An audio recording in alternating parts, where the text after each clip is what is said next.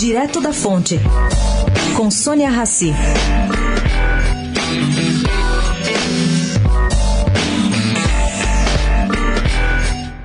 Bom, gente, vem ajuda aí para o governo federal. O Todos pela Saúde vai fornecer 25 mil testes por dia do RT-PCR a partir do dia 30. Como? Por meio de dois novos centros de sorologia para detecção do novo coronavírus. Um está no Rio de Janeiro já e o outro no Ceará. As novas unidades entrarão em operação para processar testes que serão aplicados por todo o Brasil.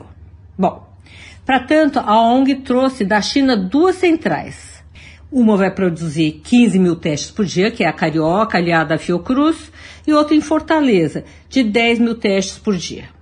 As informações são de Paulo Chapchap, diretor-geral do projeto criado pelo Itaú Unibanco, cujo aporte de recursos para apoiar o combate do novo coronavírus foi de 1 bilhão e 200 milhões de reais. Sônia Raci, direto da fonte para a Rádio Eldorado.